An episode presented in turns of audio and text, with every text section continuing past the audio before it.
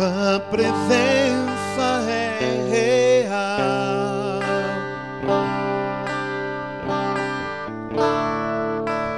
Aqui neste lugar,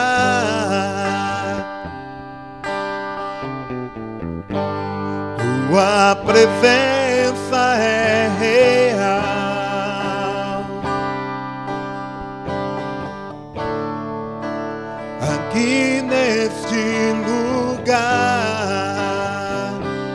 vez, Tua presença é real. Tua presença é real. Declara, declara ao Senhor, igreja. Aqui neste lugar. Oh, aleluia. Tua presença é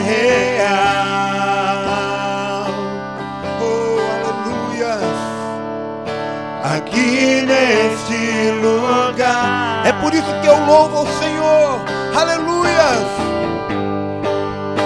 Então eu louvarei.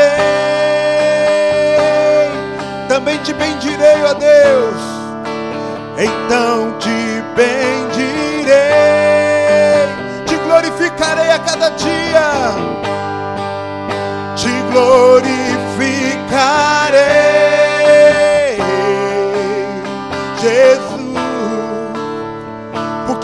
a razão do meu viver, porque esta é a razão da minha existência.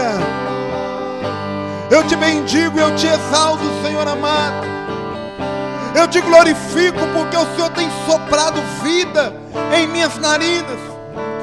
Eu te glorifico porque hoje eu posso estar aqui na tua casa. Porque eu sou acolhido na tua casa como filho. É por isso que eu te bendigo, Senhor. Eu te bendigo por quanto o sacrifício de Jesus Cristo na cruz do Calvário foi para que eu pudesse ser resgatado e não para que eu fosse condenado. Tu és santo, tu és tremendo, tu és maravilhoso. Orialabashuri canta labalabasiri anda labalaz.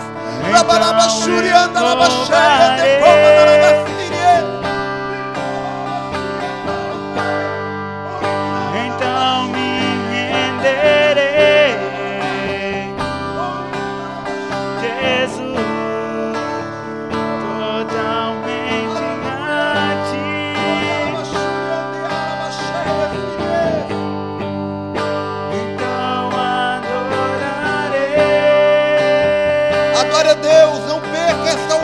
Oportunidade. Então eu louvarei. Louve a Ele com toda a sua alma. Então me renderei, Jesus. Chegando de volta, Cleiton Juventino na área, trazendo para você mais uma palavra abençoada. Aleluia, Jesus. Maravilhas. Boa noite, igreja. Paz seja convosco. Abre a sua Bíblia comigo no livro de 1 Reis, capítulo 18. Aleluia.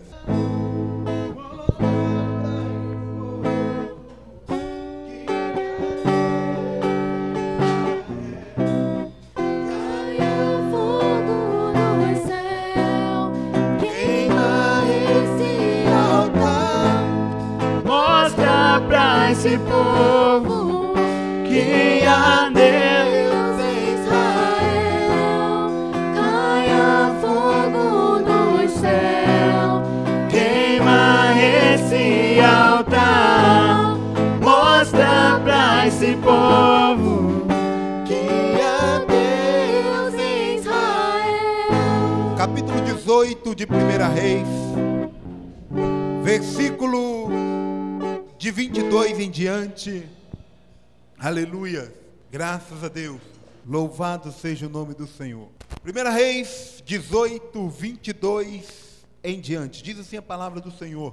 Então disse Elias ao povo: Só eu fiquei dos profetas do Senhor.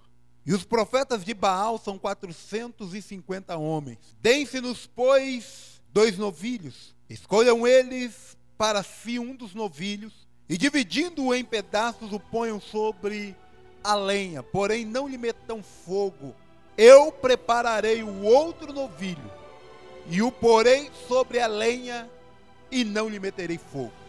Feche seus olhos. Amado Deus e eterno Pai, fala conosco nesta noite, nos instruindo para que o teu nome seja glorificado em nós e através de nós. Amém e amém. Assente-se no seu lugar, glorificando e bendizendo a Deus. Amém.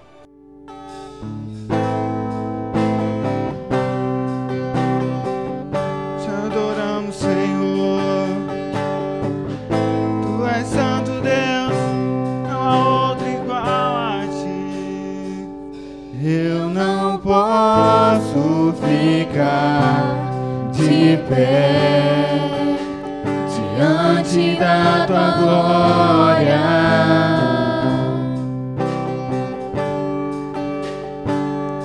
Eu não posso ficar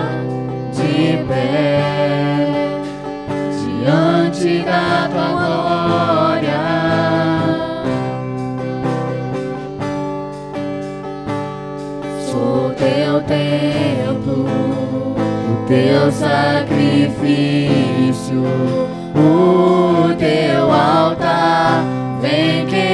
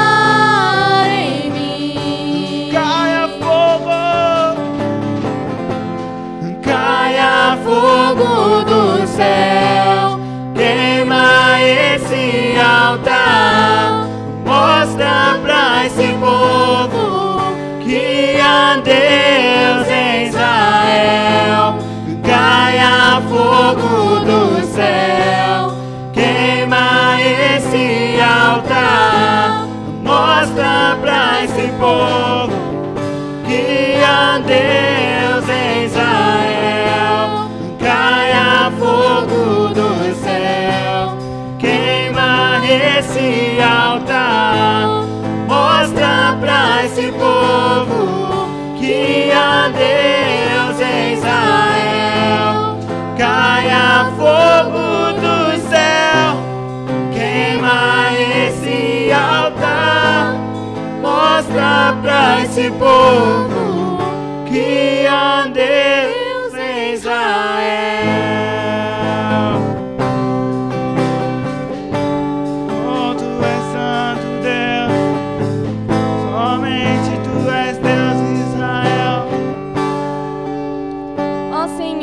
Deus de Abraão, de Isaac e de Israel, manifeste-se hoje que tu és Deus em Israel e que eu sou o teu servo e que conforme a tua palavra fiz todas essas coisas.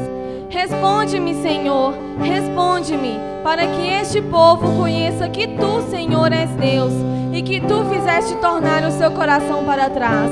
Então caiu o fogo do Senhor e consumiu o holocausto, e que vindo todo o povo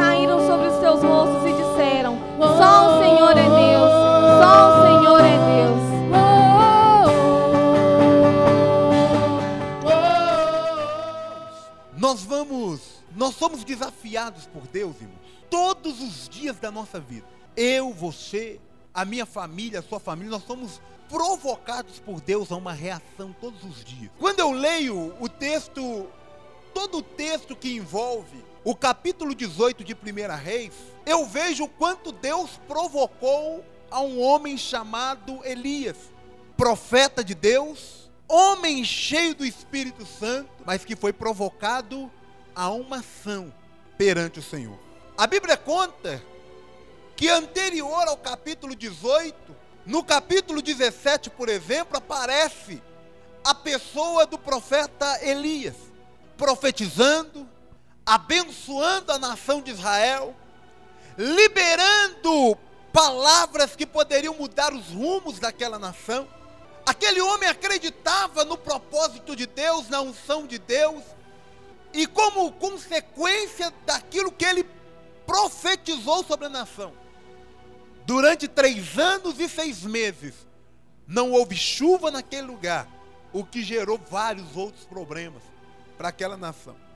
Mas no capítulo 18 nós vemos Elias voltando a Israel novamente agora para mais um propósito, provocado mais uma vez por uma ação de Deus. E ele foi recebido pelas autoridades, ou melhor dizendo, pela autoridade, que era o rei Acabe, da seguinte maneira: És tu, ó Elias, o perturbador de Israel? Fala para o seu irmão assim, irmão. Irmão, se você é de Deus e crê na palavra de Deus, os inimigos vão ver você como perturbador. Então, irmãos, quero dizer um negócio.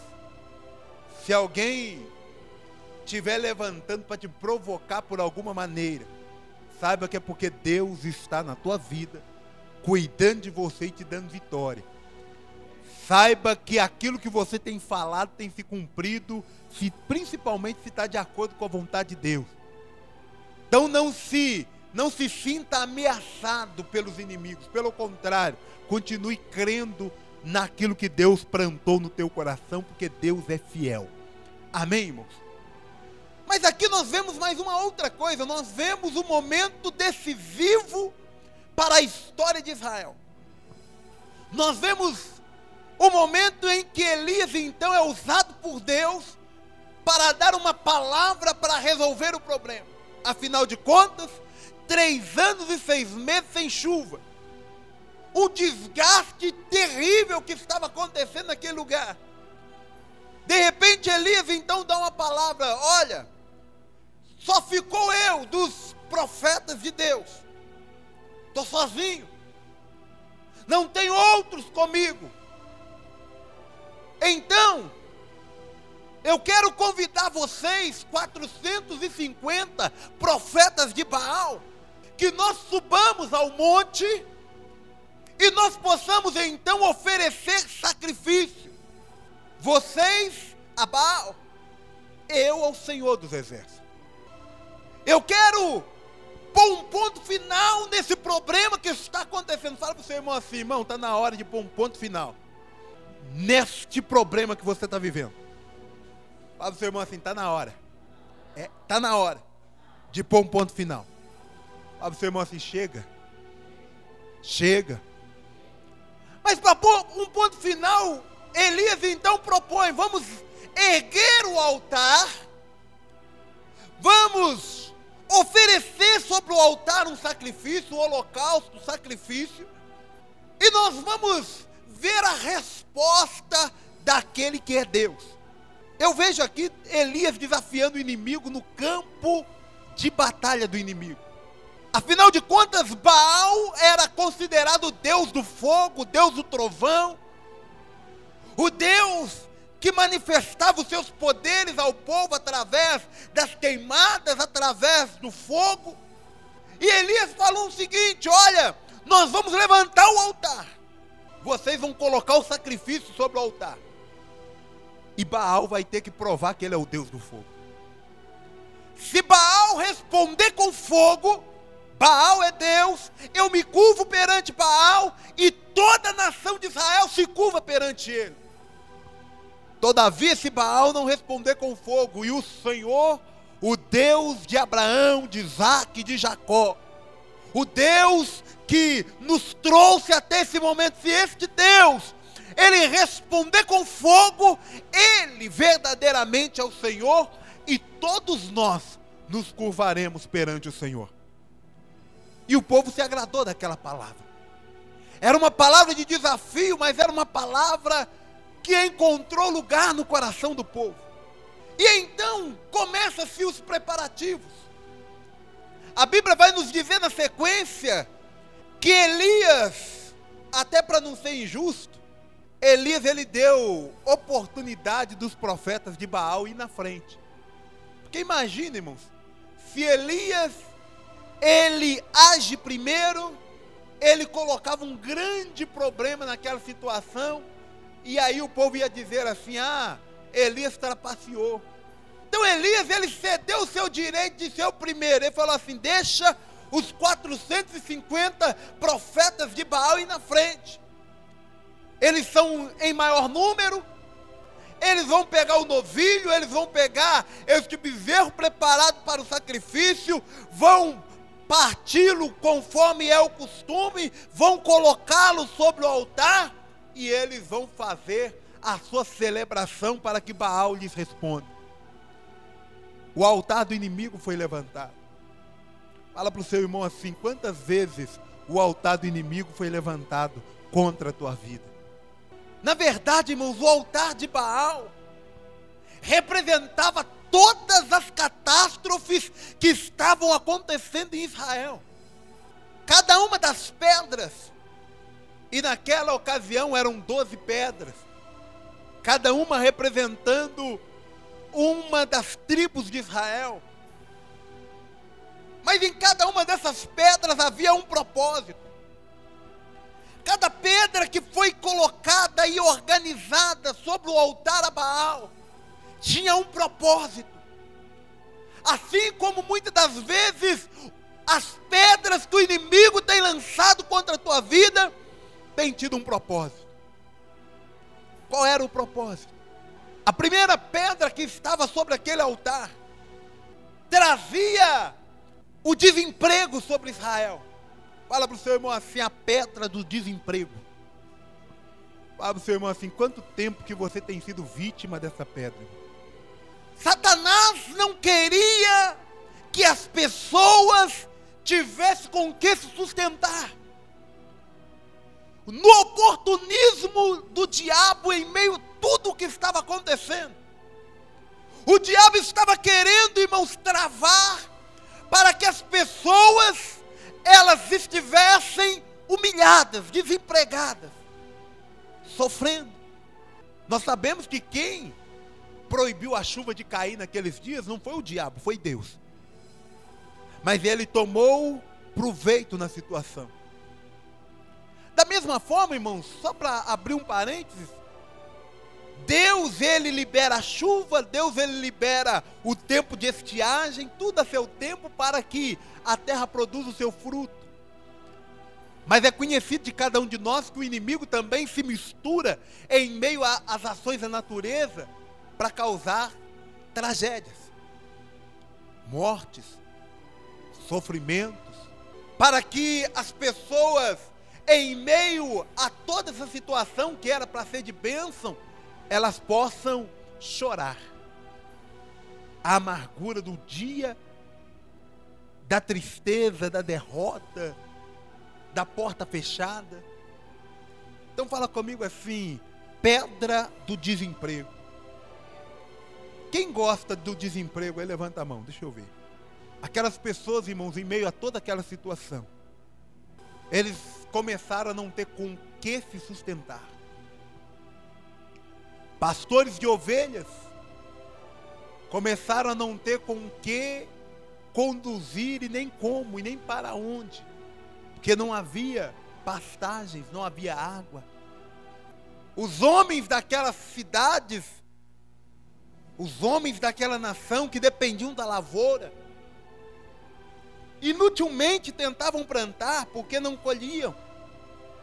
Afinal de contas, não tinha a chuva.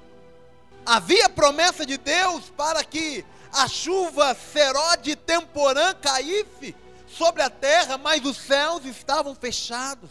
Fala comigo assim: Deus pode mudar toda essa situação. Mas nós temos que destruir o altar que o diabo tem levantado dia após dia. E nós temos que começar usando a nossa fé para destruir a pedra do desemprego a pedra da falta. Existia outras pedras. Eu vou tentar falar de uma forma breve as doze pedras. Eu citei apenas as do desemprego. Na sexta-feira eu cheguei a citar duas pedras aqui com a igreja. Mas eu quero citar as doze pedras que travaram a nação de Israel durante três anos e seis meses o oportunismo que o inimigo achou para poder frustrar os sonhos daquele povo. E talvez, irmão, o inimigo tenha usado e tenha lançado essas pedras também contra a tua vida. A primeira eu já falei, a pedra do desemprego, a segunda, da enfermidade. Fala comigo a pedra da enfermidade. Irmãos, eu penso duas coisas: desemprego já não presta, porque você perde um pouco da sua dignidade. A enfermidade, irmãos, ela faz com que, ainda que houvesse como trabalhar, ainda que houvesse o emprego, a enfermidade retiraria a força para o trabalho.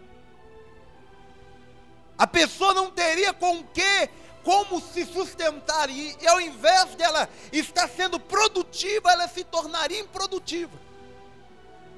A enfermidade estava assolando aquelas pessoas.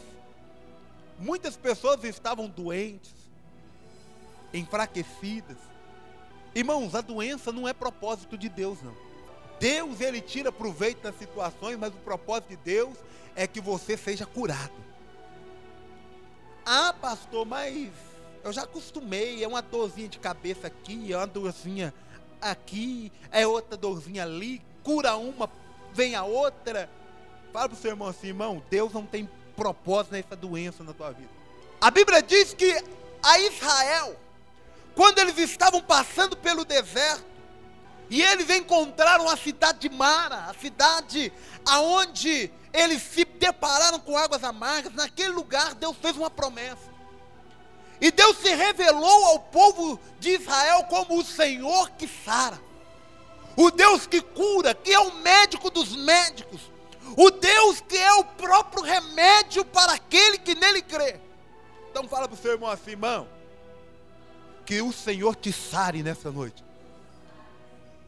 E que Ele abra a porta de emprego para quem está querendo que Deus abra a porta de emprego também. Amém? No nome de Jesus. Deus é o Senhor que nos sara, o Deus que nos abençoa. É Ele quem cuida de mim, é Ele quem cuida de você. Muitas das vezes, o diabo levanta, coloca ali ao nosso redor a pedra da enfermidade e a gente se acomoda com ela. Nós sabemos, irmãos, que Deus ouve a nossa oração, nós sabemos que o nosso clamor Deus responde, mas muitas vezes nós chegamos para Deus para orar. Deus, eu estou passando por essa situação, me sara. Mas a gente já pensando assim, é, mas eu acho que Deus não vai me curar. Fala para o seu irmão assim, Deus te colocou fé na tua vida. E você pode até dizer que a sua fé é pequena mas ela é o suficiente para Deus gerar um milagre na tua vida. A terceira pedra, a pedra das dívidas. Sem emprego, enfermos, o povo estava agora endividado. O povo estava agora numa situação complicada. O inimigo estava conseguindo bloquear as ações daquele povo dia após dia, endividados. O que, é a dívida? É um compromisso que a pessoa, por algum motivo, ela deixou de honrar aquele compromisso. Aquilo se torna dívida. Aquilo se torna amarração contra a vida da pessoa. A Bíblia diz que foi exatamente o que começou a acontecer. O povo agora desempregado, enfermo, começou a se endividar. Pararam de honrar com seus compromissos. Alguns começaram a estar debaixo de uma maldição. Ou seja, o mal começou a agir na vida daquele povo, na vida daquela nação. Quando a gente pensa sobre maldições, irmãos, no Brasil, uma das coisas, uma das pragas a, que começa desde os níveis administrativos superiores, está a dívida. Dívida externa do Brasil, que agora fala-se pouco, mas que ainda é grande. A dívida externa dos estados e municípios, que também são grandes. As dívidas das famílias, o que gera tristeza, dor, confusão, briga. Muitas das famílias atravessaram problemas não foi por causa da doença, não foi por causa é, que eles estavam vivendo bem ou porque deixou de amar, mas foi porque a dívida entrou naquela família e aquilo desestabilizou a família.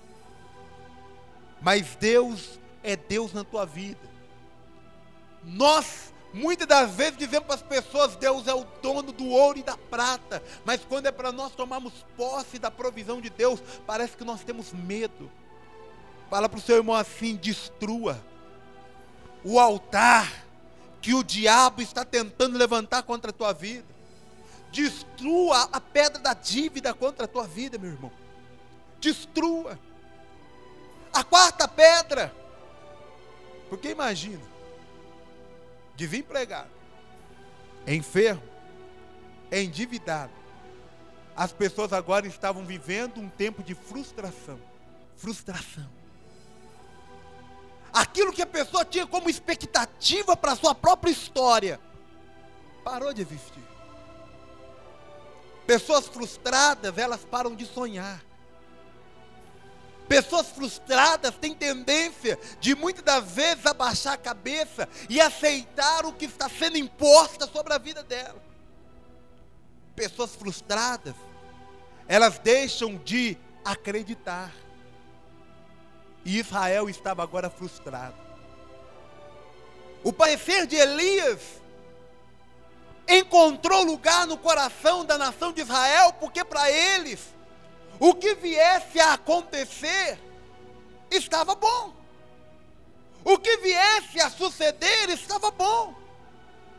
Se o Senhor, o Deus de Abraão, Isaac e Jacó, fosse novamente adorado como Senhor da nação, para ele estava bom. Mas se fosse Baal que se estabelecesse como Deus daquelas nações, estava bom também. Para eles não importava. O que eles queriam era que qualquer coisa acontecesse. Fala para o seu irmão assim, irmão. Qualquer coisa para mim não serve. E para você? A pessoa frustrada, ela aceita qualquer coisa. A pessoa frustrada, quando ela deixa de sonhar, ela qualquer migalha, qualquer resto para ela serve. Fala para o seu irmão assim: você não precisa viver de resto, porque Deus já te deu o melhor dessa terra. Você não precisa viver de qualquer coisa, você tem direito ao melhor de Deus para a tua história. Mas aquele povo estava frustrado haviam abaixado a cabeça, havia aceitado qualquer coisa que fosse oferecida para ele. Seus sonhos foram frustrados, seus projetos não foram realizados. Fala para o seu irmão assim, irmão, ainda dá tempo de realizar seus sonhos. Quero dizer para você que entrou 2013 cheio de projetos. O ano só está começando. Os dias passam muito rápido, já estamos em fevereiro, mas o ano ainda só está começando. Dá muito tempo de você fazer e realizar o sonho de Deus para a tua vida e o sonho que você tem confiado nas mãos de Deus.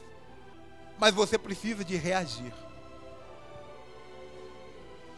A quinta pedra era a pedra da repetição da frustração. Fala para o seu irmão assim: imagina você os sonhos que você não realizou em 2012. Só pensa se você não realizasse ele agora. Frustração repetida. Talvez nós já vivemos isso, irmãos de um ano para o outro, 2010 para 2011, 2011 para 2012, 2012 para 2013, a gente falando, eu vou conseguir, eu vou fazer, eu vou conseguir, eu vou conseguir, eu vou conseguir, eu vou conseguir, eu vou conseguir.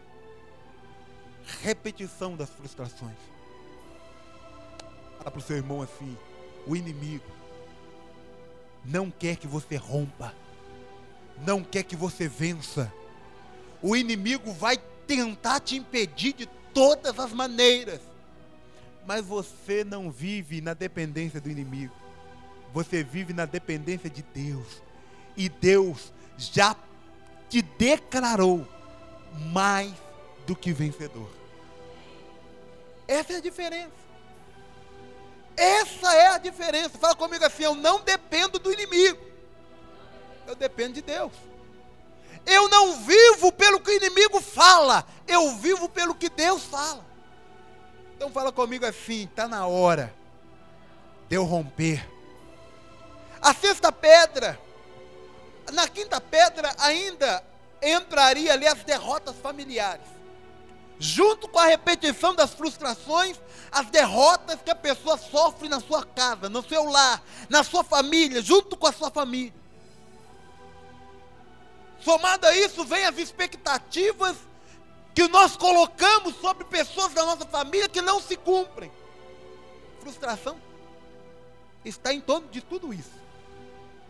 A sexta pedra é a pedra da falência. Fala comigo assim, falência. Fala para o seu irmão assim, ninguém projeta nadar e morrer na praia. Mas vamos ser sinceros?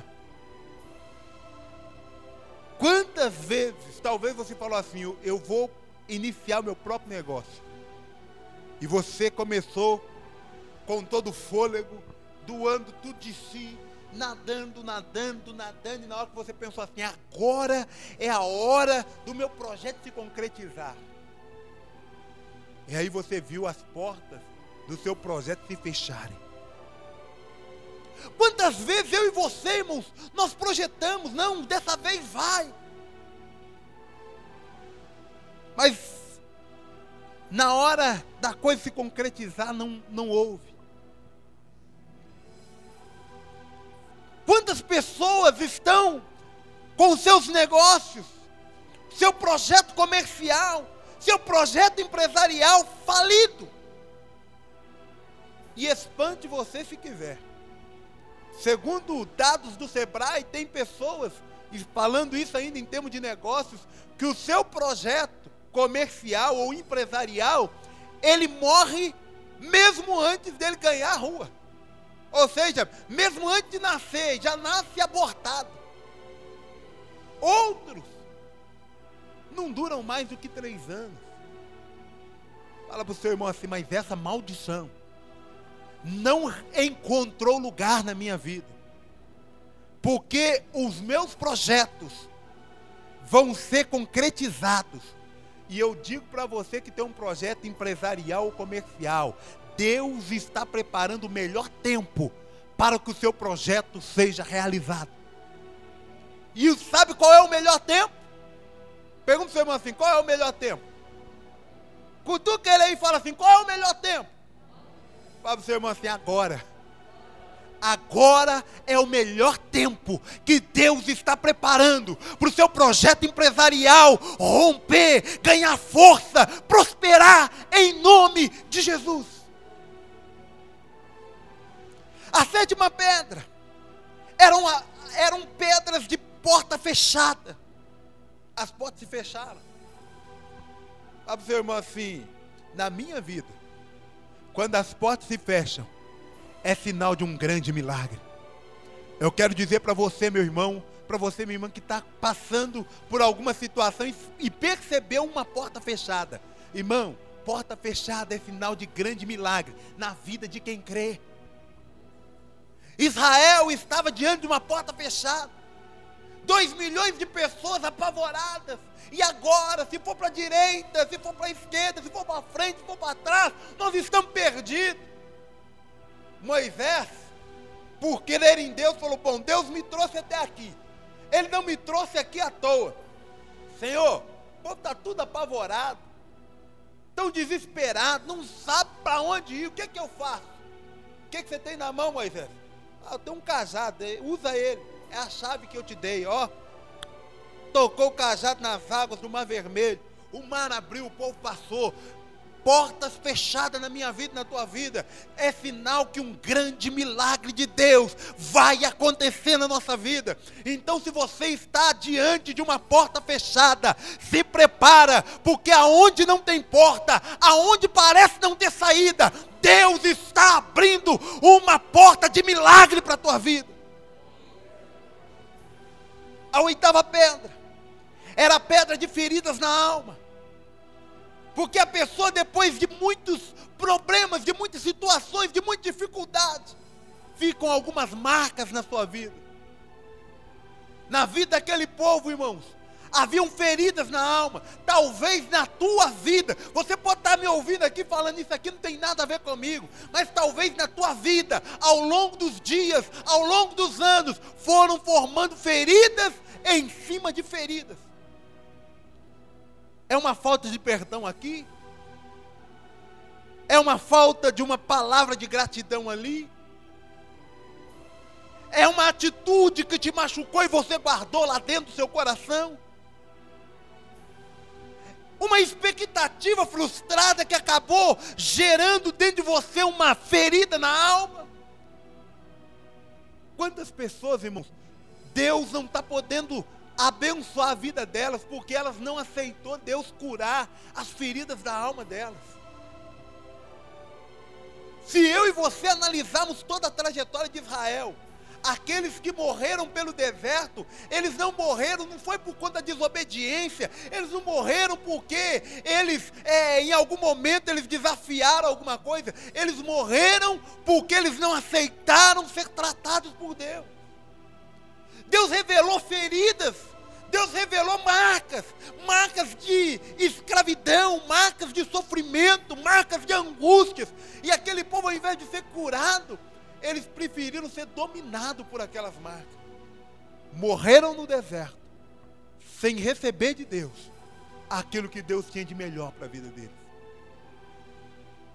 Eu quero te dizer, se você não permitir Deus curar o seu interior, Talvez tem sonhos seus que vão deixar de ser realizados. Não é porque Deus não pode. Não é porque Deus não quer. Mas é porque você não deu espaço para Deus trabalhar na tua vida. Então quando você orar, ora para Deus curar você. Tem feridas que você nem percebe. Mas ela ficou lá, está lá. Pessoa quando ela está ferida na alma, uma situação que acontece revela aquela enfermidade. Situações que poderia facilmente ser resolvida. Revela aquela ferida. E acaba que o problema se torna muito maior do que deveria. A nona pedra era a pedra do desespero. Quem aqui já ficou muito dias, muitos dias sem água? Já passou por isso? Levante a mão. Tem alguém aqui? Graças a Deus, ninguém. Imagina você três anos e meio sem água. É de desesperar mesmo. É uma situação horrorosa. O dia que o SAI fala que vai limpar as caixas d'água e que deixa a gente aí um ou dois, se deixar a gente um dia sem água, nós já arrumamos problema. A gente já fica, não sei para que esse negócio, não sei para que trem. Justamente hoje que eu tenho que lavar roupa, lavar a casa, mandei isso, fazer aquilo, aquilo. Nós não gostamos. Imagina aquele povo três anos e meio, sem água. O desespero começa a bater a porta. E não começou a bater a porta, irmão. Não foi no, no trigésimo ano, não. Foi no primeiro ano. O desespero a angústia, a tristeza. Seguido da décima pedra, que era a vergonha, a humilhação. Vendo seus inimigos zombarem de si, porque o que ele queria, o que ele precisava, ele não tinha. Seguido ainda da décima primeira pedra, que era a improdutividade. Aquele povo deixou de produzir. Suas terras passaram a ser estéreis. Seus gados passaram a ser estéreis. Aquele povo parou de, de gerar. A improdutividade tomou conta da vida deles. E tudo isso, irmãos, fez com que Israel se tornasse desanimado, enfraquecido, sem poder de reação. Eu estou falando isso porque muitas pessoas estão desta maneira hoje. Elas chegaram já no limite, o inimigo foi cercando ela. Uma situação aqui e outra ali. Um problema aqui, outro lá. Que hoje a pessoa não tem força nem para reagir. Tem alguns que não têm força nem sequer para orar. Porque quando ele vai orar, ele sente que as palavras nem saem da sua boca. Ele não encontra força. Irmãos, eu estou falando porque talvez você está nessa situação. Ou conheça quem esteja. Quando se fala de sonho, de projeto, de ideal, quando se fala de, de intimidade com Deus, a pessoa começa assim, mas será que isso é possível? Diante das adversidades, Israel não reagia. O cenário de Juízes, capítulo, se eu não me engano, 6, estava de volta, estava à tona. O cenário de um povo que preferia se esconder ao invés de lutar. A Bíblia diz em Juízes que Israel tinha feito o que era mal perante o Senhor. De tão cercado pelo inimigo, Israel se rendeu, fez o que Deus não se agradava que ele fizesse. A consequência disso foi tão grande que os inimigos vinham. Israel até plantava, mas quem colhia eram os inimigos. O povo estava fraco. O que sobrava em suas mãos era insuficiente. A falta passou a ser uma constância. A humilhação era certeira na vida daquele povo. O povo estava cansado, sentindo desgaste, desanimado. Fala para o seu irmão assim: desânimo é sinal que você está cercado e não está conseguindo reagir. Desânimo de buscar a Deus. Estou desanimado. Desânimo de orar. Desânimo de ir na igreja. São armas que o diabo tem colocado para te impedir mesmo. São pedras no teu caminho para que você tombe e para que você deixe de receber o que Deus tem para a tua vida. Desânimo. Desânimo de começar um novo projeto. Diabo às vezes usa, irmãos, as nossas experiências do passado como uma pedra de tropeço na nossa vida. Ah, eu já tentei. Não deu certo, nem vou tentar de novo. Eu já tentei fazer e não funcionou. Eu já tentei abrir minha empresa, mas não deu certo, levei prejuízo. Aí você irmão assim, irmão, está na hora de mudar. E a hora de mudar é agora. Deus tem o melhor para a tua vida. Mas às vezes, irmãos, você não tem percebido que a única coisa que você tem feito ano após ano, dia após dia, é estar alimentando o altar que o inimigo levantou contra a tua vida. Por isso, nessa noite, nós vamos orar. Se você talvez identificou uma dessas situações contra a tua vida, uma dessas pedras impedindo você, enfermidade, desânimo, frustração, nós vamos orar para que Deus venha destruir, porque a Bíblia diz que o nosso Deus, através da Sua palavra, que é exatamente o martelo que despedaça a penha. Fala comigo assim: a palavra de Deus é o martelo que despedaça a penha. Fala comigo assim, a pedra que estava no meio do meu caminho. Encurva a tua cabeça por alguns instantes. Quais têm sido as pedras que têm conseguido barrar você e parar você? Pedras que têm dado eh, falta de estabilidade para a tua vida com Deus, para o teu dia a dia com Deus.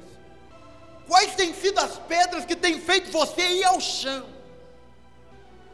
Senhor, nesta noite nós estamos orando, mas nós estamos muito certos de que não queremos continuar, ó Deus querido, reféns das armadilhas que o inimigo tem colocado. É por isso que estamos diante do Senhor.